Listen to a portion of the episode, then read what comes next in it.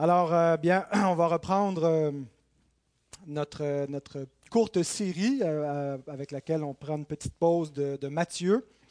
La semaine dernière, on a parlé de l'Église visible. On a défini ce qu'était le concept de l'Église visible et de l'Église invisible. Euh, et que ben, on est appelé à vivre euh, dans une Église qui est organisée, instituée euh, sur terre, donc qui, est une, a une manifestation visible. C'est pas tout d'avoir une membriété spirituelle dans le royaume des cieux, mais que ça doit avoir une manifestation formelle dans une Église qui est organisée par Dieu, à laquelle Dieu a donné le pouvoir des clés du royaume. C'est le pouvoir qu'il a confié initialement aux apôtres pour établir l'enseignement euh, qui est nécessaire d'être reçu, d'être cru pour être sauvé. Et c'est l'Église, après le départ des apôtres, qui administre les clés, c'est-à-dire qui va lier et délier euh, au nom du Seigneur, en particulier euh, lorsqu'elle reconnaît en son sein ceux qui font partie de, de l'Église et lorsqu'elle excommunie du milieu d'elle ceux donc qui ont brisé cette communion et que cette Église, par le même pouvoir des clés, établit au milieu d'elle des officiers anciens et diacres pour euh, diriger les choses donc, qui concernent le royaume dans l'Église du Seigneur. Alors aujourd'hui, nous verrons la distinction des officiers, l'appel des officiers et l'ordination des officiers. Distinction, appel, ordination. Et euh, pour ce faire, on a euh, quatre textes. Euh, je vous invite à vous lever avec moi. Nous allons lire. les deux premiers sont dans le livre des Actes et les deux derniers dans la première épître de Paul à Timothée. Alors, acte 6, 1 à 6, qui nous présente l'inauguration euh, des diacres.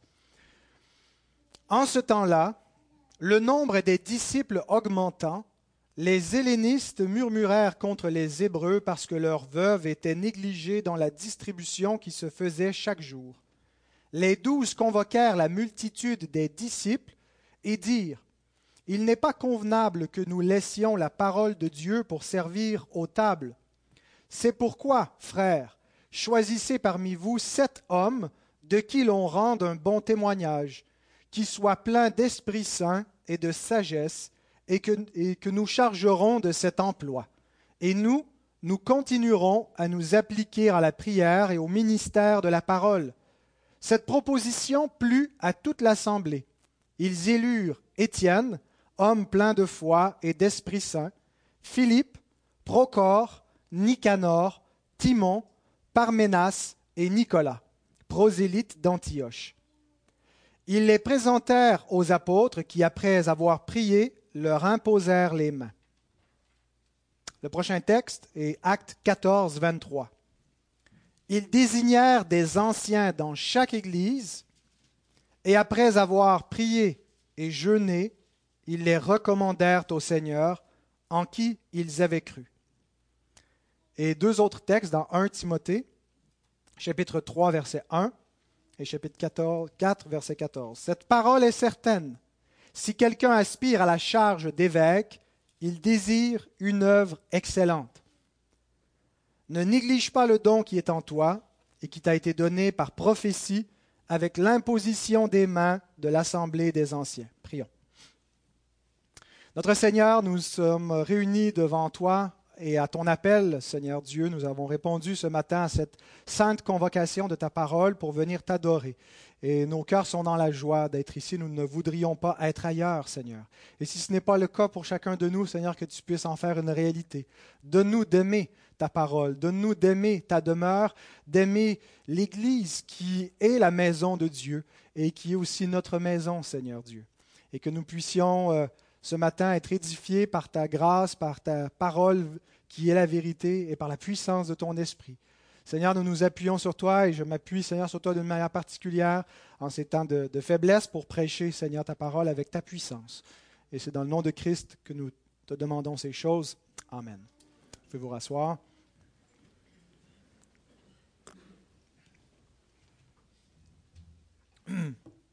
je vous rappelle les trois points. Nous allons parler des officiers de l'Église du Seigneur. Donc, on va d'abord distinguer les deux types d'officiers. Ensuite, on va voir l'appel des officiers et l'ordination des officiers.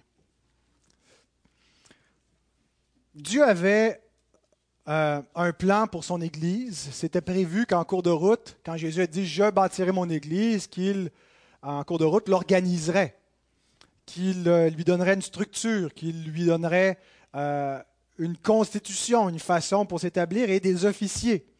Et ce que Dieu a utilisé pour mettre de l'avant ce plan et révéler à l'Église universelle la façon de s'organiser localement, ben, c'est une situation dans l'Église primitive euh, où il y avait finalement un problème. Ce n'est pas la première fois où Dieu utilise des circonstances, parfois même négatives, pour amener quelque chose de bien. Qu'on pense euh, à comment Dieu utilisait le péché des frères de Joseph pour amener euh, toute la famille d'Israël en Égypte et par, par le même accorder un salut, une protection. et par la suite, Dieu utilise l'asservissement d'Israël en Égypte pour manifester sa gloire en les euh, faisant sortir avec un bras puissant et en punissant euh, l'Égypte. Et donc, de toutes sortes de façons, mais en particulier la croix. Dieu utilise euh, la méchanceté des hommes et le pouvoir d'Hérode et de Pilate qui se sont ligués contre loin de l'Éternel. Mais par, par cette méchante action, Dieu accomplit son salut, accomplit sa justice pour les hommes. Jean Calvin écrit ceci Luc nous rapporte ici l'occasion, le but et la façon par lesquels les diacres furent initialement établis. Il dit qu'en ce temps-là, les murmures des disciples furent apaisés, apaisés pardon, par ce remède. Comme le dit un proverbe connu, des mauvaises pratiques naissent de bonnes lois. Donc, il y avait de mauvaises pratiques, il y avait de la négligence dans l'Église primitive, mais de là, Dieu a fait naître une bonne loi, un bon précepte en en ordonnant des diacres dans son Église.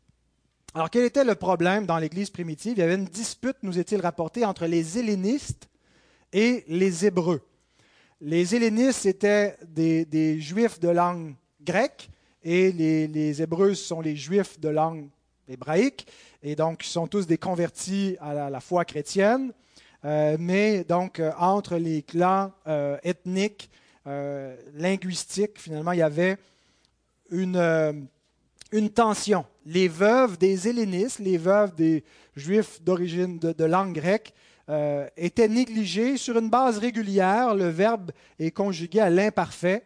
Donc, il y avait une négligence qui n'était pas juste arrivée une fois, qui, avait été laissée un peu de côté, mais sur une base régulière, quand Louis II traduit qui a été négligé dans les distributions, c'est une interprétation du mot grec qui est le mot diaconia ils étaient négligés dans le service. On interprète que le service était une distribution probablement de nourriture, euh, service aux tables, parce que les, disciples, les apôtres vont dire euh, il n'est pas bien qu'on délaisse notre ministère pour le diaconos aux tables, pour servir diaconéo aux tables. Donc on voit déjà les, mots euh, de la famille diac, diaconia, diaconéo, donc les verbes servir, le service donc qui sont euh, mis de l'avant. Alors voilà ce qui était le problème.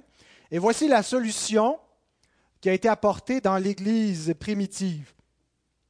Et d'abord, euh, ce qui n'a pas été apporté comme solution, ce qui n'était pas une option parmi les différentes façons de, solutionner ce problème, c'était que les apôtres délaissent la parole pour servir diaconéo aux tables. Euh, ce n'était pas donc une, bonne option qu'il en soit si, l'Église avait décidé d'aller dans ce sens-là. Euh, c'est pas que les apôtres ne doivent pas servir, il y a un service euh, auquel ils sont appelés, mais qui leur est propre. Et ce n'était pas celui-là. Alors les apôtres ont dit choisissez. Et le verbe est important, le verbe choisir ne veut pas simplement dire euh, au hasard, euh, prenez n'importe quel homme, choisissez, mais le verbe a le sens rechercher ou aussi examiner, parmi l'assemblée. Donc, c'est dans ce sens-là. C'est choisissez avec un discernement. Et il leur donne aussi des critères. Hein. Il choisit selon une base qui leur est donnée. Euh, Ce n'est pas aujourd'hui qu'on va examiner les euh, qualifications des officiers, ça viendra, mais déjà on a une petite liste de qualifications qui étaient requises euh, pour les diacres. Donc choisissez, recherchez, examinez des hommes que nous chargerons de cet emploi. Et on a ici leur consécration future au ministère diaconal. Et ainsi, les apôtres peuvent continuer à s'appliquer à la prière et au ministère euh, de la parole. Donc, un des buts du diaconat était de libérer et de s'assurer que le ministère pastoral et le ministère de la parole puissent rester libres de toute entrainte et qu'ils puissent euh, se, entrave, contrainte, j'ai fait une conjoncture, euh, et donc qu'ils puissent être consacrés à leur ministère sans en être empêchés. Donc c'est un des buts pour lequel le service diaconal a été établi. Alors trois remarques concernant ce que nous venons de voir dans ce texte. La première, c'est que Dieu a donné deux types d'officiers pour répondre aux besoins de l'Église locale.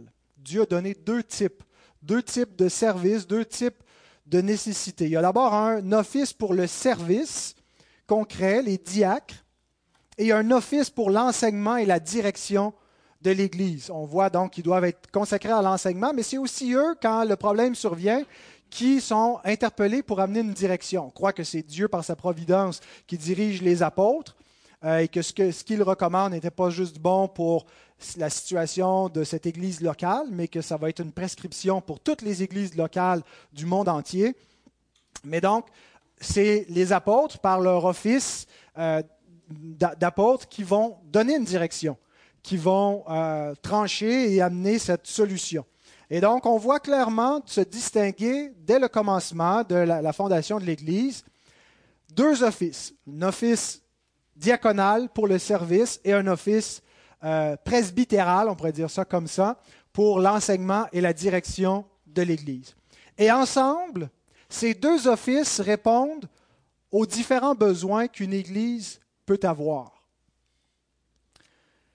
S'il y a d'autres besoins qu'on pourrait imaginer, euh, que ces deux ministères ne peuvent pas répondre, c'est que ce n'est pas la mission de l'Église d'y répondre.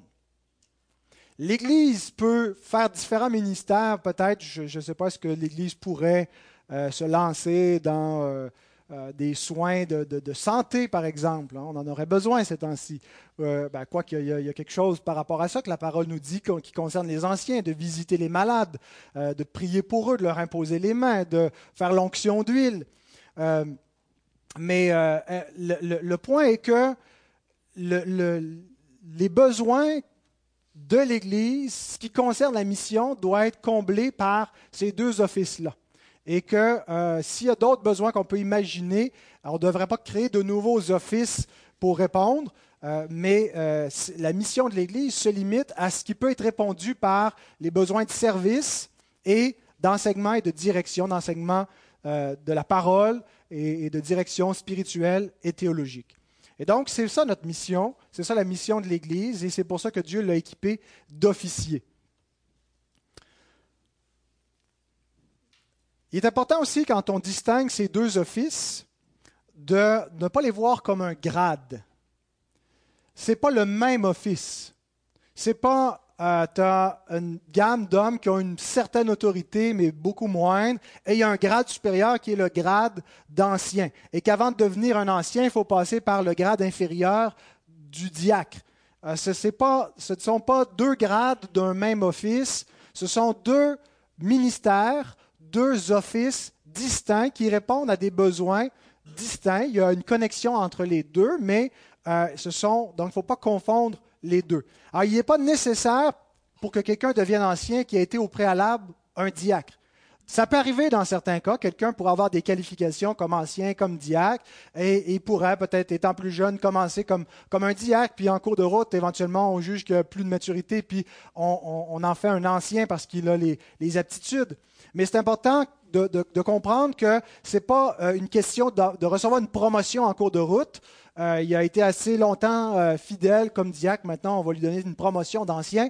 C'est une question de don et de qualification. Et quelqu'un, donc, pourrait être qualifié pour être ancien, ne pas être particulièrement qualifié pour être un diacre, avoir des dons spécifiques manuels pour certains services que requiert une église locale avec des besoins particuliers.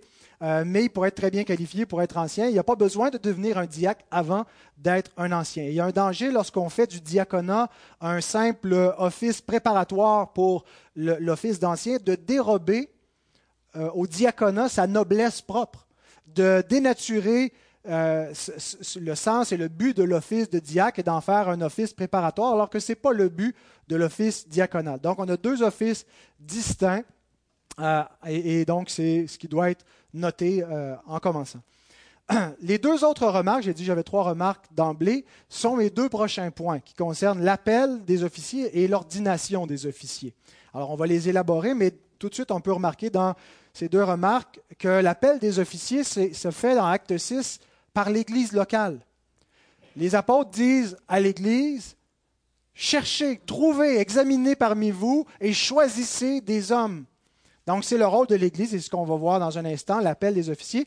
Et on voit, deuxièmement, l'ordination des officiers. Ils sont les diacres amenés aux apôtres et euh, les officiers sont consacrés par l'imposition des ministres qui sont déjà en place.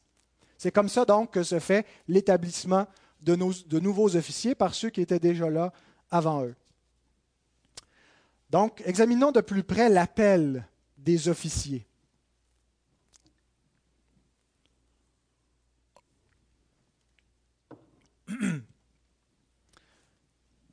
Être pasteur, ce n'est pas une simple job. On peut décider, par exemple, de, devenir euh, médecin ou comptable ou peu importe quelle profession nous intéresse. Et je pense qu'on peut décider, entre guillemets, aspirer à devenir pasteur, mais ce n'est pas simplement euh, un travail sur lequel on vient postuler dans une église. Euh, il y a l'idée d'une vocation, d'un appel qui vient avec les ministères sacrés, les ministères qui servent pour l'Église de Dieu. il y a quelque chose de, similaire avec le diaconat, mais je pense que concernant l'appel, l'idée de vocation, euh, c'est particulièrement euh, mis de l'avant pour l'office d'évêque ou d'ancien ou de pasteur. Ce sont des mots synonymes, donc qui désignent tous un même office. Et, à ce sens, je pense qu'on peut appliquer un petit peu ce qui était le critère pour l'appel des sacrificateurs sous l'Ancienne Alliance. Ce n'est pas dire que les, les, pasteurs sont comme des prêtres. Hein. C'est là un peu que l'Église romaine a pris son modèle pour le, sacerdoce et la, prêtrise. Donc les pasteurs sont, vus un peu sous le modèle d'Aaron et du, sacerdoce lévitique. Euh, donc, je ne pense pas que ce soit notre rôle. Il y a, oui, un sacerdoce universel qui n'est pas seulement propre euh, aux pasteurs, euh, mais à tous les croyants. Mais je pense qu'il y a l'idée qu'on retrouvait euh, chez les, sacrificateurs de l'Ancien Testament l'idée d'un appel qui était nécessaire pour pouvoir exercer cet office. Et cette même idée est appliquée aussi aux officiers dans l'Église locale. On peut lire dans Hébreu 5 un texte important euh, qui concerne cet appel des, sacrificateurs. Hébreu 5, 1.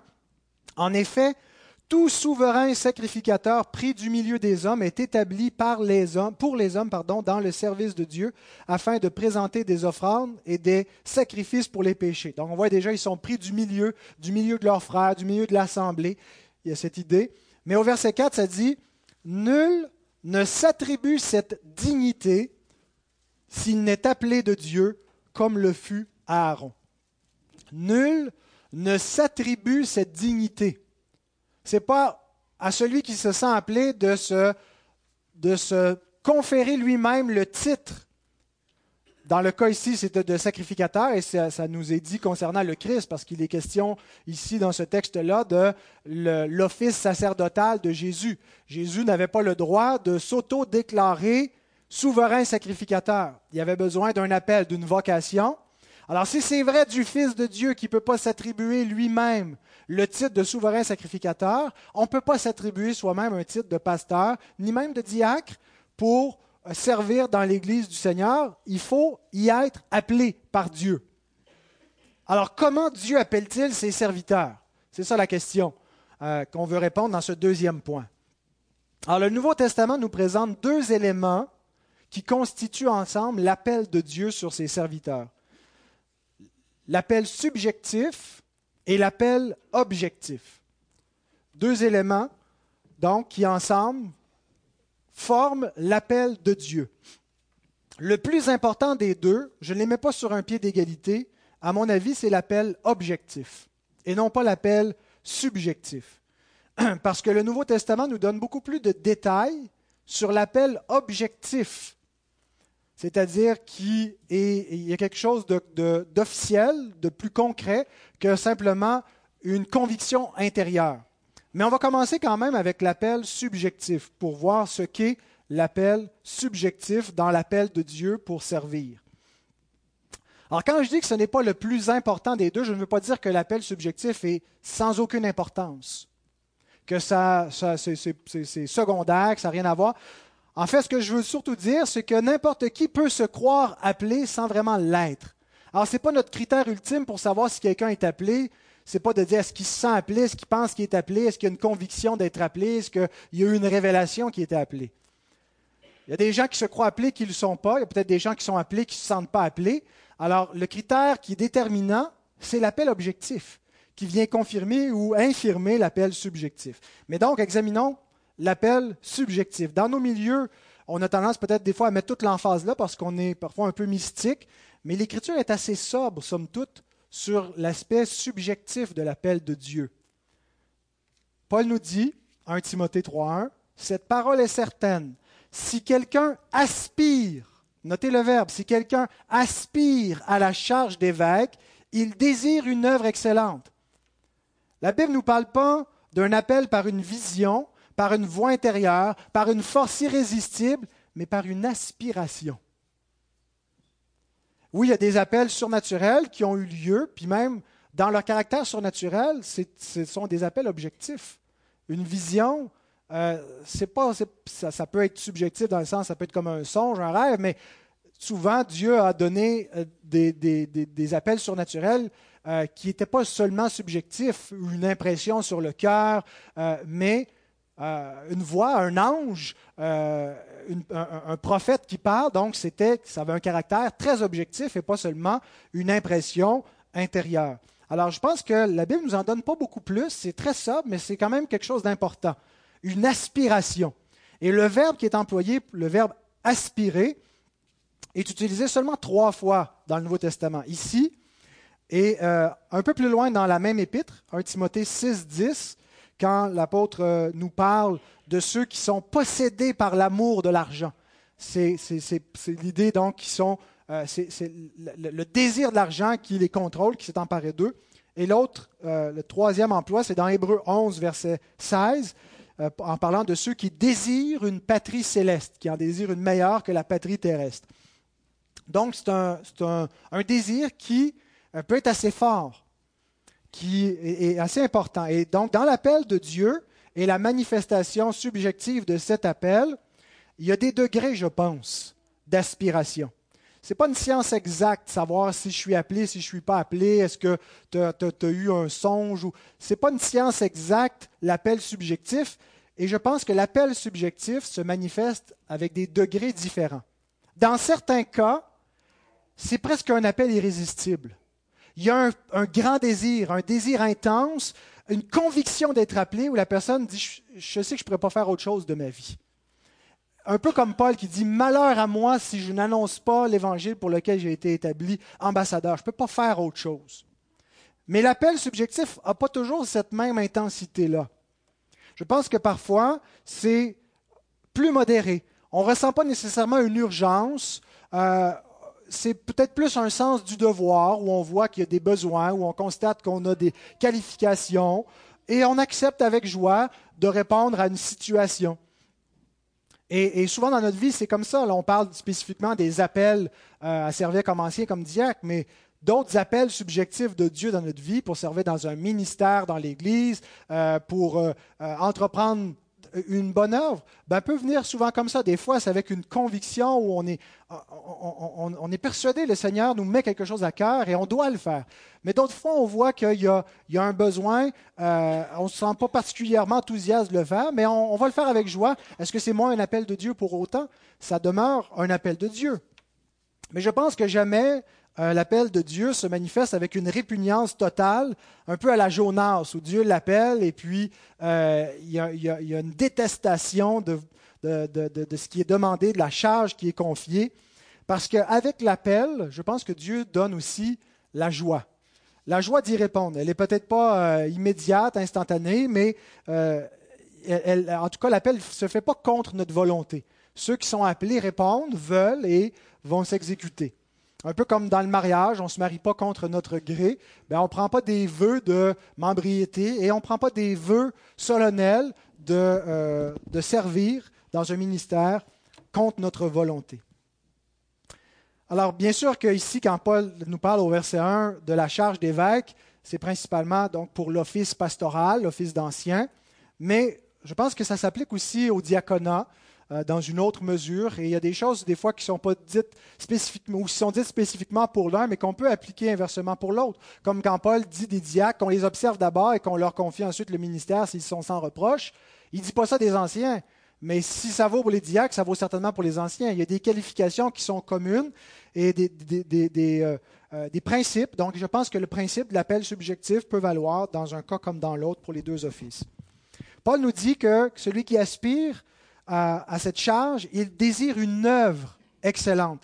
Et le mot œuvre ici a le sens de ministère. Il désire un ministère, une tâche officielle qui est excellente. Il y a plusieurs textes que j'ai mis dans mes notes euh, que je ne vais pas citer, mais qui ont le mot œuvre où c'est clair, où ça désigne un ministère formel dans l'Église. Et il ajoute, en fait, il ne l'ajoute pas, il l'a dit au commencement, cette parole est certaine il, vient confirmer, en fait, il veut souligner que c'est une bonne chose, que c'est un, un ministère digne qui est approuvé de Dieu et qu'on devrait valoriser et que c'est une bonne chose d'y aspirer, que ce n'est pas euh, de l'orgueil. Euh, et des fois, on peut avoir cette impression-là. si j'ai euh, comme un désir de devenir évêque ou ancien, est-ce que ça veut dire que je, suis un control freak, puis que j'ai envie de, mener, que je veux imposer ma volonté? Non, il dit c'est une bonne chose, bien sûr, qu'il peut y avoir aussi des désirs mauvais qui se mélangent, et on doit toujours se garder de notre nature pécheresse qui entre en ligne de compte, mais c'est une chose qu'on devrait valoriser, et on devrait, comme Église, susciter des vocations, montrer la noblesse de la charge pastorale et encourager des, jeunes, des, jeunes hommes à, aspirer au ministère pastoral. On ne va pas changer les décrets de Dieu et l'appel de Dieu, mais je pense qu'il y a une Église qui encourage et, qui prépare euh, ces jeunes et qui valorise le ministère pastoral va être une pépinière de, de serviteurs de Dieu. Et donc, on devrait le voir comme une bonne chose, cette parole est certaine, et le valoriser. Alors, bien aimé, s'il y en a parmi vous, certains frères qui euh, aspiraient à ces offices, c'est une excellente chose. Et ça pourrait bien être euh, le début de, la manifestation de l'appel de Dieu sur votre vie. Est-ce que vous avez ce désir, est-ce que vous avez cette aspiration de servir Dieu dans une de ces deux charges? Euh, Je ne vous confirme pas que vous avez automatiquement un appel parce que vous avez ce désir, mais c'est peut-être effectivement la manifestation de l'appel subjectif. Mais maintenant, l'appel de Dieu a aussi un caractère objectif, le deuxième élément de l'appel de Dieu. Et euh, l'appel objectif de Dieu, en fait, il se fait par l'Église, qui est la colonne et l'appui de la vérité, qui a les clés du royaume des cieux, qui est la maison de Dieu, ce qu'elle lit sur terre est lié dans les cieux dans la mesure où elle agit en conformité à la parole. Et donc, c'est par l'Église que Dieu manifeste son appel objectif euh, aux hommes qu'il appelle comme anciens, comme diacres. Et donc le rôle de l'Église, c'est quoi? C'est de reconnaître ceux qui sont qualifiés. Quand il dit choisissez, donc examinez, examinez à la lumière des, des Écritures ceux qui sont qualifiés et appelez-les. Donc l'Église reconnaît et appelle. Et ça, c'est l'appel objectif. Et il est plus important que l'appel subjectif. Pourquoi? Parce qu'il vient confirmer ou infirmer l'appel subjectif. C'est là où on filtre entre ceux qui ont un appel subjectif qui vient vraiment de Dieu, ceux qui ont un appel subjectif qui peut-être vient de Dieu, mais qui n'est pas encore tout à fait mûr. Euh, la personne va peut-être euh, un jour pouvoir être ordonnée pour servir, mais donc l'appel objectif va venir filtrer les, euh, ceux qui se sentent appelés. Une deuxième raison, c'est pourquoi il est plus important, c'est parce que l'appel objectif peut instiguer un appel subjectif. Quelqu'un qui ne se sent pas appelé, qui ne croit pas être appelé, qui n'a pas une aspiration particulière, peut finalement avoir une conviction d'être appelé par un appel objectif sur sa vie. Ça a été le cas, entre autres, de Ambroise de Milan, l'évêque de Milan, qui était plutôt aligné vers une carrière militaire et qui, à un moment était intervenu dans les affaires ecclésiastiques et ça lui a valu euh, d'être appelé comme évêque de Milan euh, au IVe siècle. Et donc, euh, il y a un peu même un peu une légende, là, j'ai l'impression qui entoure quand on lit le récit. Là, de, vous pouvez lire ça sur euh, Wikipédia, vous taperez ça, Ambroise de Milan, vous irez lire son appel, comment ça s'est, passé. Euh, mais euh, je pense donc que quelqu'un pourrait finir par avoir la conviction d'être appelé par Dieu parce qu'il a été appelé par l'Église. Et que, troisièmement, l'appel objectif, c'est proprement l'appel de Dieu. C'est là où on retrouve l'appel, si on veut savoir si on est appelé de Dieu, c'est est-ce qu'on a reçu cet appel objectif, est-ce qu'on a reçu l'imposition des mains, puis on peut avoir l'assurance qu'on est appelé. C'est comme euh, avant d'être marié avec quelqu'un, on n'est pas sûr est-ce que je devrais la marier, est-ce que je ne devrais pas la marier. Mais une fois que tu as prononcé tes vœux, c'est sûr que c'est la volonté de Dieu que tu restes marié avec cette personne-là. C'est objectif, c'est scellé. Donc tu dois demeurer fidèle à ton alliance. Même si initialement, peut-être que tu n'aurais pas dû le faire, mais une fois que c'est fait, ben, c'est la volonté de Dieu pour ta vie de rendre ce mariage heureux. Bien, l'appel objectif vient euh, donner un peu cette force-là, un peu d'alliance, de, de, conviction. Il y a une charge qui est mise sur la personne. Alors, c'est important, donc, de, le faire avec beaucoup de sérieux pour s'assurer qu'on ne lance pas un appel objectif à la légère, parce que c'est l'appel de Dieu. Maintenant, la responsabilité de l'Église dans cela, dans l'appel objectif. C'est important de le, définir. On a vu dans Acte 3, je reviens encore sur le verbe choisissez. Acte 6, 3, le verset 3, euh, le verbe episkeptomai, rechercher, examiner, qui est très proche du verbe episcopéo. C'est deux verbes de même famille qui vont souvent de pair. Et la raison pourquoi je l'ai dit, c'est parce que euh, quand Paul dit aspirer à la charge d'évêque, le mot qui est traduit par évêque, c'est le mot épiscope. Un épiscope, c'est quelqu'un qui épie par-dessus l'idée de, et le préfixe Épi veut dire par-dessus, sur. Scop hein, veut dire tous les, mots qu'on a avec euh, la, racine scopéo, le verbe regarder, examiner, euh, surveiller. Alors on a un, microscope, un télescope. Donc l'idée de regarder. Alors, euh, un évêque, un épiscope, c'est quelqu'un qui surveille, qui est un surveillant, qui examine l'Église. Bon, mais l'Église est appelée ici à, à épiscoper, s'épiscoper elle-même pour examiner si elle n'a pas en son sein des ouvriers à rechercher et à examiner donc euh, et, euh, passer au scanner, au peigne fin, ceux qui, la composent, afin de voir ceux qui sont qualifiés. Parce que c'est la volonté de Dieu que dans chaque Église, il y ait des serviteurs, anciens diacres, pour répondre aux besoins.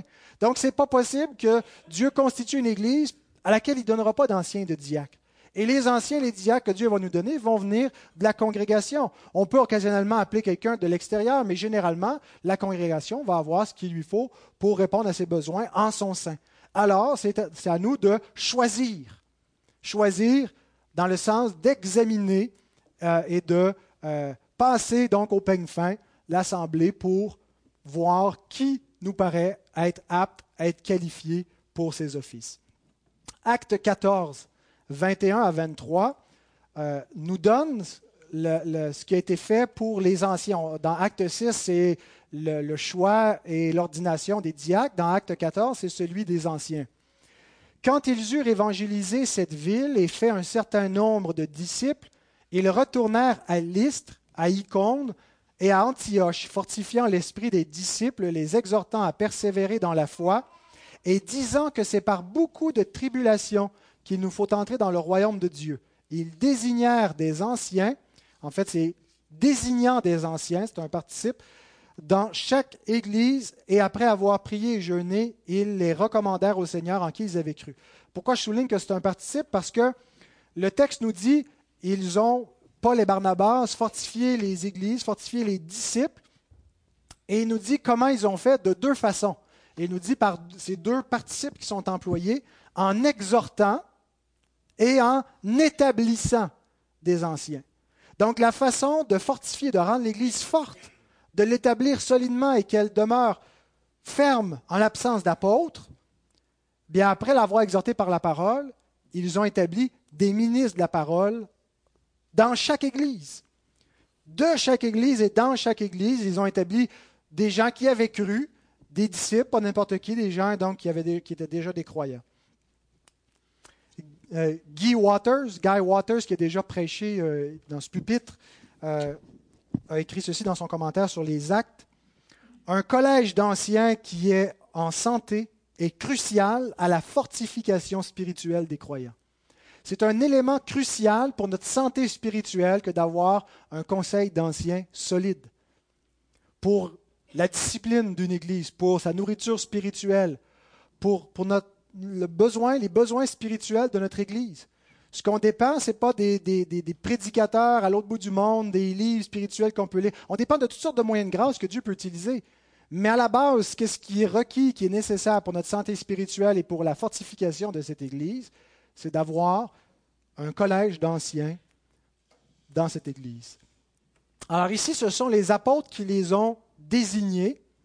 Le mot euh, c'est le, mot désigné. Certains pensent que ça nous montre comment il devait être désigné parce que le mot carotoneo, euh, il y a l'idée d'un geste c'est la main qui est étendue. Alors certains ont pris ça en disant, c'est comme ça qu'ils ont désigné à chaque église, chacun levait la main pour voter. Mais je pense plutôt que ici, ce qui est, c'est les apôtres eux-mêmes qui ont désigné par imposition des mains. Ils les ont consacrés, car autonéo, ils ont mis les mains sur eux, comme on voit en Acte 6 avec les apôtres, pour les consacrer. Et euh, en fait, ils, le font un petit peu. Les apôtres ont un pouvoir, ont une autorité unique euh, sur l'Église universelle, ce que n'a aucun autre officier.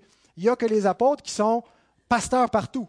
Euh, et, les apôtres, donc, comme je le disais dans l'autre message, n'ont pas établi d'autres apôtres après eux. C'était un office temporaire pour fonder l'Église sur terre, pour mettre les choses en place et pour établir des successeurs qui sont les évêques, les anciens, dans chaque Église qui n'ont pas exactement le même rôle, c'est-à-dire qu'eux n'ont pas besoin de poser le fondement, de rajouter à l'Écriture. Tout est en place. Ils n'ont qu'à appliquer le pouvoir des clés du royaume, à appliquer la parole apostolique. C'est la continuité du ministère apostolique qui se fait par les ministres de la parole apostolique. Alors, ils consacrent par leur pouvoir, en vertu de leur pouvoir apostolique, des anciens qui vont maintenir cette autorité dans l'Église locale.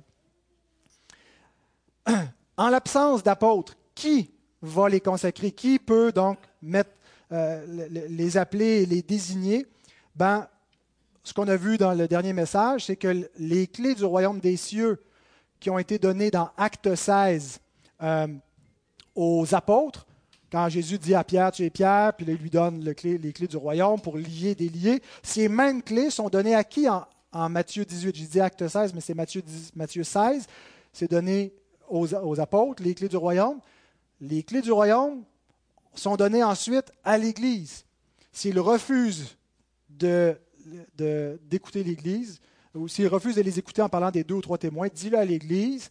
Euh, et s'ils refusent d'écouter l'Église, euh, bien qu'il soit pour toi comme un païen, comme un publicain, ce que vous lirez sur la terre sera lié dans les cieux, ce que vous délirez sur terre sera délié dans les cieux. Donc, l'Église, en l'absence d'apôtres, continue d'exercer le pouvoir des clés du royaume des cieux. Et dans ce pouvoir, c'est le pouvoir de la congrégation de désigner des anciens, de trouver les anciens, de les désigner. Nous faisons, c'est un pouvoir commun, ce n'est pas un pouvoir individuel, on n'a pas juste euh, chacun un petit bout de clé, c'est des clés qu'on possède en commun et que nous exerçons avec notre discernement dans le jeûne et la prière, en cherchant la face de Dieu pour établir des officiers dans l'Église du Seigneur. Et qu'est-ce qu'on fait? Une fois qu'on euh, désigne des gens, on, on, les apporte aux officiers déjà établis afin qu'ils leur imposent les mains. On voit ça dans Acte 6 avec les diacres et dans Acte 14, 23 avec les anciens. Euh, on le voit aussi avec euh, Timothée qui a été consacré au milieu de l'Assemblée des anciens.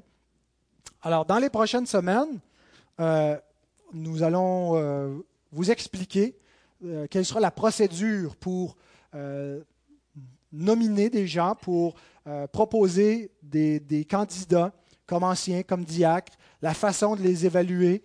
et tout cela, on va avoir même des formulaires pour, pour pouvoir faire ça. On va expliquer cette procédure. Mais déjà, en attendant, on peut prier, demander à Dieu qu'il nous donne du discernement, examiner les frères de cette Église et à la lumière des critères de la parole de Dieu.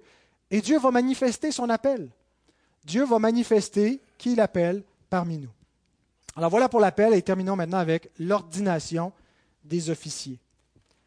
On voit dans tous ces textes qu'il y a une procédure pour établir les officiers euh, dans l'Église du Nouveau Testament. Même lorsque les officiers sont appelés avec une révélation spéciale, surnaturelle, il y a une procédure formelle de l'Église. Acte 13, si vous voulez tourner ou juste regarder devant. Acte 13, 2 et 3, c'est un appel particulier pour la mission de Paul. Pendant qu'ils servaient le Seigneur dans leur ministère et qu'ils jeûnaient, le Saint-Esprit dit, Mettez-moi à part Barnabas et Saul pour l'œuvre à laquelle je les ai appelés. Alors, après avoir jeûné et prié, ils leur imposèrent les mains et les laissèrent partir. Ils n'ont pas juste dit, ben, ils vous appellent, allez-y, allez-vous-en, il y a eu une procédure. Ils ont prié, ils ont jeûné et ils ont consacré avant de les envoyer. Et ils n'ont pas oublié, hein, je pense que l'Église a continué à prier pour eux puis à, à être responsable d'eux. Dans le cas donc d'un appel ordinaire, parce que nous on s'attend à avoir un appel ordinaire, non pas avec une prophétie particulière ou une vision, euh, mais on voit donc dans Acte 6, je pense, euh, on a l'exemple d'un appel ordinaire où la volonté du Saint-Esprit, le même Saint-Esprit qui a manifesté l'appel sur l'Église, mais c'est fait de manière ordinaire, sans une prophétie particulière, où l'Église a proposé sept hommes fidèles qui répondaient aux critères établis. Dans Acte 14, même chose, euh, c'était un appel ordinaire. Et on voit ici l'ordination, euh, et, dans, chaque cas, ce n'est pas la paix en fait que je veux souligner, c'est la consécration, euh, que dans, tous les cas, ils sont consacrés par les ministres déjà en place. Et on voit l'appel de, Timothée dans la première épître 4.14, ne néglige pas le don qui est en toi et qui t'a été donné par prophétie avec l'imposition des mains de l'Assemblée des anciens. Et Paul lui dit la même chose dans sa deuxième épître, au chapitre 1, verset 6, C'est pourquoi je t'exhorte à ranimer la flamme du don de Dieu que tu as reçu par l'imposition de mes mains.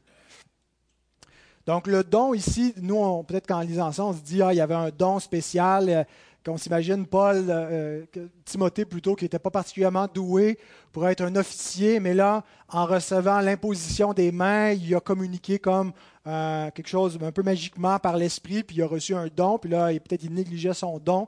Ce n'est pas un charisme ici. Je pense que le don réfère davantage à l'office, un peu le même emploi qu'on a dans 1 Corinthiens 7, 7, quand il est parlé du don de célibat ou du don d'être marié. Chacun tient un don du Seigneur, l'un d'une manière, l'autre d'une autre. Donc, c'est un état dans lequel on sert le Seigneur. Donc, c'est ça l'idée. C'est dans l'état euh, de service dans lequel il a été appelé.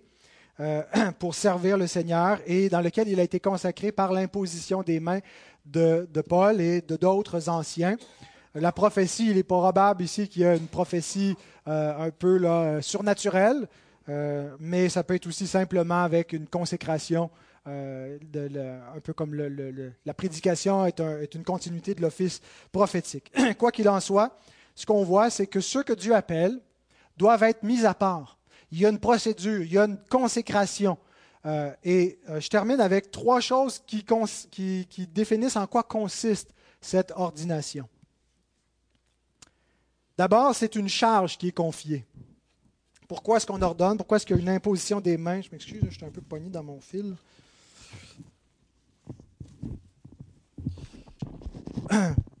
Donc, pourquoi est-ce qu'on voit cette procédure-là? C'est pour donner, confier une charge.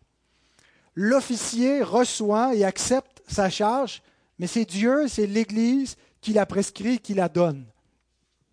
Alors, je pense qu'on peut ordonner des officiers dans une, charge particulière. Par exemple, on pourrait ordonner un, diacre qui serait principalement responsable euh, des finances, euh, qui, a, qui, a, que, c'est particulièrement là son don, qui a un besoin, euh, ou ordonner un ancien qui va être surtout consacré à un ministère auprès des hommes, euh, ou, ou, XY. On va même voir des euh, distinctions entre des anciens consacrés pour enseigner et d'autres davantage de manière plus de charge de, générale de supervision de la vie d'Église. Donc, on peut donner, je pense, ce n'est pas toujours juste une charge générale, mais un appel bien spécifique, mais on ne peut pas redéfinir les offices. On ne peut pas changer les qualifications requises. On ne peut pas modifier le rôle de ce que doit être un ancien, de ce que doit être un diacre. La charge est confiée, elle vient de Dieu, elle est administrée par l'Église, mais donc notre rôle, c'est de la garder en place, et le rôle donc des officiers, c'est de recevoir une charge. Ce n'est pas eux-mêmes de la définir comme, comme cela leur plaît, d'être inventifs. Euh, et donc, on garde ce qui est en place, on ne redéfinit pas ni les offices, ni les rôles, et ni les qualifications. Si quelqu'un n'est pas qualifié, si quelqu'un ne rencontre pas les exigences bibliques, on n'a pas la liberté de dire, de changer les qualifications que Dieu a données. Dans Acte 6.3, on voit aussi que la, la charge est identifiée, la tâche est définie et les critères sont précisés. C'est pourquoi, frères, choisissez parmi vous sept hommes de qui l'on rende un bon témoignage, qui soient pleins d'Esprit Saint, de, de sagesse, et que nous chargerons de cet emploi. Et quand ils sont donc, euh, ils reçoivent cette charge, elle leur est confiée par imposition des mains. Je pense que c'est un peu ça aussi l'idée de l'imposition des mains. Euh, qu'on voit soit aux mains des apôtres ou de l'Assemblée des Anciens. C'est un geste symbolique qui, d'une part, montre qu'il y a une reconnaissance de la qualification de la personne et de son appel. Paul va dire à Timothée de ne pas imposer les mains à, qui que ce soit avec précipitation, de prendre le temps d'examiner les gens. Donc, l'imposition des mains, c'est le geste d'une reconnaissance officielle par le collège euh, des gens en place, mais c'est aussi l'idée qu'on confie une charge on, lui donne quelque chose à faire, on lui donne un mandat, on lui donne une mission. Et c'est l'idée qui est consacrée dans, sa charge. Il devient donc officiellement ancien diacre à partir de ce moment-là. Bien qu'il a pu exercer euh, jusqu'à un certain point des fonctions semblables, il n'a pas reçu la charge avant d'être consacrés, mis à part, comme on voit dans la loi. La loi, quand Dieu appelait les sacrificateurs, ben, ils entraient en fonction quand ils recevaient par imposition des mains, il y avait un, rituel de consécration. Donc voilà à, quoi consiste l'ordination. D'abord, une charge confiée. Deuxièmement, c'est une charge sainte. Ce n'est pas n'importe quelle charge. Et c'est pour ça que ça ne doit pas être fait à la légère. C'est pour ça qu'on voit partout dans les textes qu'on a lus une, grande solennité euh, et une rigueur qui entoure l'appel et la consécration des, officiers du Seigneur, euh, qui se fait avec jeûne et avec prière. Ce n'est pas quelque chose qu'on prend à la légère. Quand on jeûne, c'est dans les circonstances les plus solennelles, les plus graves, les plus sérieuses. Alors, c'est l'idée que l'Église doit rechercher avec assiduité, avec sérieux la volonté du Seigneur pour ses officiers. L'Église, c'est la maison de Dieu. Ce n'est pas notre maison, premièrement, c'est la sienne. C'est une maison sainte et les offices bibliques, ce sont de saints offices. Et une des raisons pourquoi le processus doit être rigoureux et doit être sérieux, c'est parce que, troisièmement, c'est une charge permanente. Et donc, c'est ma dernière observation. Romains 11, 29 nous dit Les dons et l'appel de Dieu sont irrévocables. C'est dans le contexte de l'appel des patriarches et de l'élection euh, d'Israël. Mais tout don et tout appel de Dieu a un caractère irrévocable. Ça ne veut pas dire que euh, dans un cas d'apostasie, Israël qui a, été divorcé par Dieu, euh, euh, quelqu'un peut être disqualifié, mais le point est que il n'y a aucune raison, si Dieu appelle un homme aujourd'hui à servir comme ancien, comme diacre, que Dieu ne l'appelle pas dans deux ans, dans cinq ans, dans dix ans, dans trente ans, s'il demeure fidèle. Quelqu'un peut cesser son office s'il est disqualifié en cours de route, perd pas nécessairement son salut, mais il, perd un privilège particulier pour lequel il s'est disqualifié. Euh, quelqu'un, bien sûr, peut, déménager, pas, on n'est pas marié euh, jusqu'à ce que la mort nous sépare, puis quelqu'un peut prendre sa retraite à un moment donné, mais c'est une charge qui est prévue pour être permanente. Et c'est la permanence de cette charge-là qui exige que le processus d'ordination soit rigoureux ce soit un processus très sérieux, qu'on ne mette pas n'importe qui en place parce qu'on est pris avec si jamais ce n'est pas quelqu'un qui, euh, est fidèle euh, et qui, est qualifié. Bon, euh,